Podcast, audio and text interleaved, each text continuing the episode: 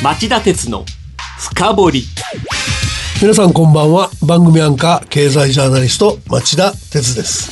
皆さんこんばんは。番組アシスタントキャスターの津田まりなです、えー今夜は国際機関 IMF が経済の先行きを憂えるわけと題してお送りします、はい。今週の火曜日 IMF 国際通貨基金は世界経済見通しと世界金融安定報告の2つの定例報告書を発表しました津田さんちょっとこれらのニュースを説明してください。はい。この世界経済見通しではおよそ2年ぶりに世界経済の見通しを下方修正。2018年の世界の経済成長が3ヶ月前の予測より0.2ポイント低い3.7%に減速するとの見方を示しました。世界金融安定報告では国際金融市場が不安定になった場合新興国から1000億ドルおよそ11兆円以上の規模で資金が流出しリーマンショックに匹敵する経済危機に陥るリスクがあると警鐘を鳴らしました。はいありがとう。あの補足するとですね、はい。2つの報告書は現状でも経済は縮小方向なんだけども、ええ。さらにとことん悪くなる可能性もあるよって述べてるところが共通点なんですね。なるほどなのでその今夜はこの2つの報告書の内容を詳しく紹介したいなと思います。はいぜひ詳しくお願いしますそれでは CM の後町田さんにじっくり深掘っていただきましょう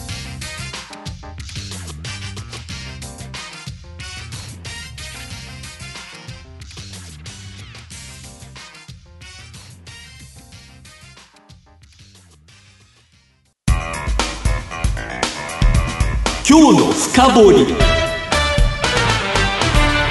町田さん、い。あのそもそも IMF 国際通貨基金ってどんな組織なんでしょうか？えっと正式の名称はインターナショナルマネタリーファンド。はい。先月末現在の加盟国は189カ国で本部はアメリカの首都ワシントン DC にあります。はい。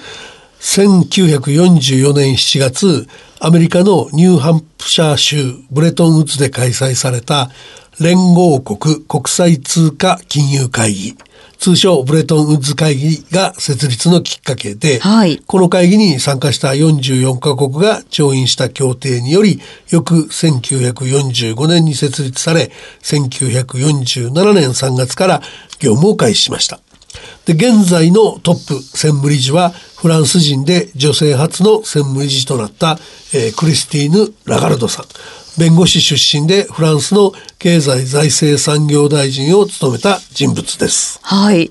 でその IMF なんですがどんな活動をしてるんでしょうか？目指したのは国際的な経済協力の枠組みづくりと1930年代の世界恐慌。ひいては第二次世界大戦の引き金になった通貨切り下げ競争の再発回避です。はいで、このために、えー加盟国の為替政策を監視して、国際収支が著しく悪化した加盟国に支援融資をする役割を担っており、これらを通じて国際貿易の促進、加盟国の高水準の雇用と国民所得の増大、為替の安定などに寄与することを求められています。はいで、IMF はなかなかのお金持ちなんですよね。えそうなんですか？いざという時総額で1兆ドルおよそ113兆円の融資ができる資金源を持ってます。あすごいで、この番組では通貨危機に陥っているアルゼンチンが危機回避策として IMF から緊急融資を受けたニュースを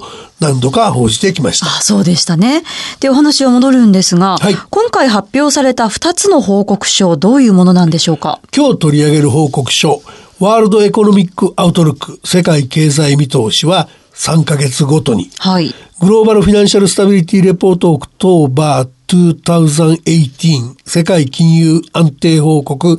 2018年10月は半年ごとに定期更新されている報告書です。はいで、実は僕が、日本経済新聞のワシントン駐在記者だった1990年代の後半に IMF をカバーしていたことがあってですね、あはい。この種の報告書を日本語に訳して記事にしてたことがあるんですね。はい。で、各国別の経済見通しが1ページに収まる表になってて、すごくわかりやすいので、節目ごとに目を通しており、講演なんかの時に種本に使わせてもらっているんです。なるほど。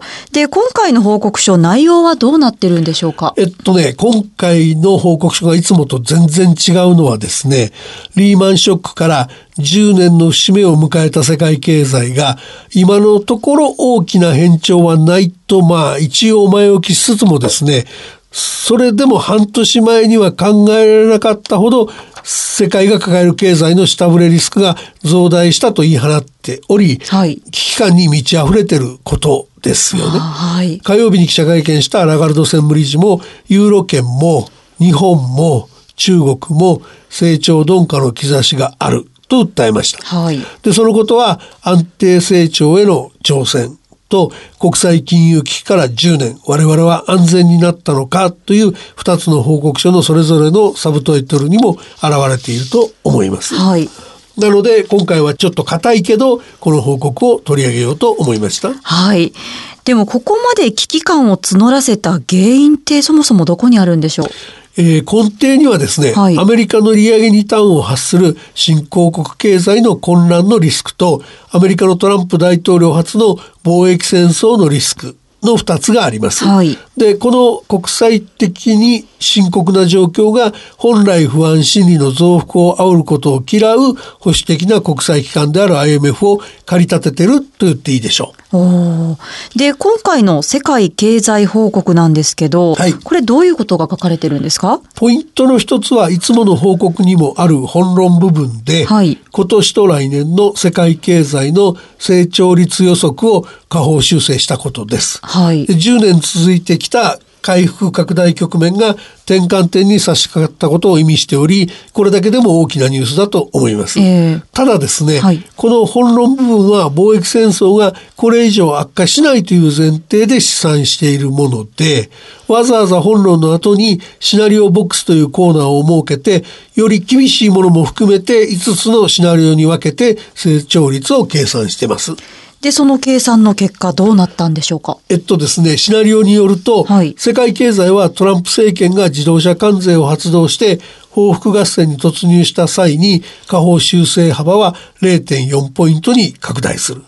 で、企業投資の減少や市場の混乱に至れば最大0.8ポイント下振れします。はいつまり貿易戦争がエスカレートすれば好不況の境目とされている3%ギリギリまで落ち込み経済が失速しかねないと言ってるんですね。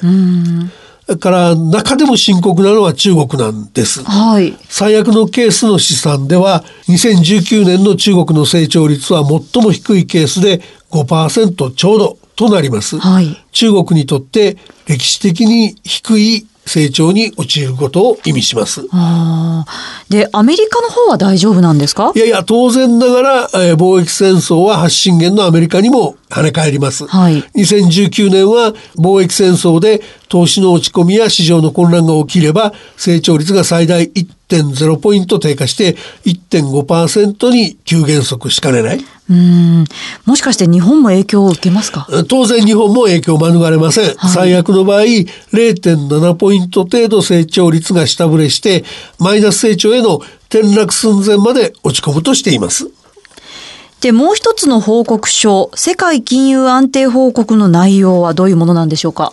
アメリカの FRB 連邦準備理事会による利上げやドル高のほか、貿易摩擦の激化などを背景に、すでに脆弱な新興国の一部が資金流出に見舞われていると世界経済の現状を解説しました。はい。その上で、この先、先進国での金融環境が急激に引き締まれば、新興国のマネーの流出が加速するリスクがあると指摘しています。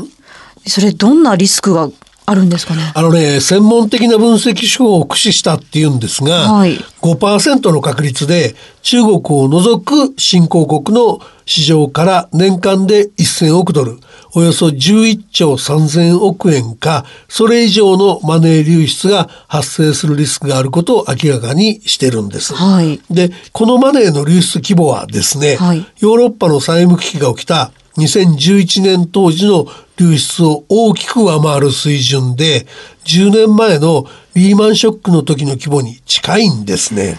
えー、どうしてそんなに流出規模大きくなっちゃうんですか？その背景にはですね、ええ。これまでの低金利が原因で大量のマネーが新興国に流れ込んでいたことがある、まあ、はい要するに債務を抱えちゃった新興国が多いっていうんですあね。でアルゼンチンやトルコなどすでに一部では通貨危機が表面化している。はい。とも述べてますよね。ええ。あの、どちらの報告書も本当にショッキングな内容なんですけど、こんな危機が起こってしまった共通の原因ってあるんでしょうか？あの、やっぱり一番大きいのは日米などの先進国を含めて、各国で放置されている放満財政の問題があります。はい。で、その副作用で世界の公的民間債務は182兆ドルと、この10年間に1.6倍に拡大しました。で、現実味を増す世界的な直近利の上昇に備えて、財政の健全化は日本も含めて主要各国共通の課題でしょう。おーなるほど。町田さん、そろそろ時間もなくなってまいりましたので、今夜のまとめをお願いできますか？新聞報道によると、はい IMF と世界銀行の年次総会に合わせてインドネシアのバリで昨日から始まった20カ国地域 G20 財務大臣中央銀行総裁会議ですね、はい。が大きな課題のはずの貿易戦争問題についてアメリカを説得できなくてまたしても共同声明の取りまとめができない方向だっていうんですね。ええ自由貿易体制の崩壊の危機であり IMF を創設した狙いの世界平和の維持が風前の飛ぶ趣味になってませんか？っていう話ですよね。はい、わかりました。以上、今日の深掘りでした。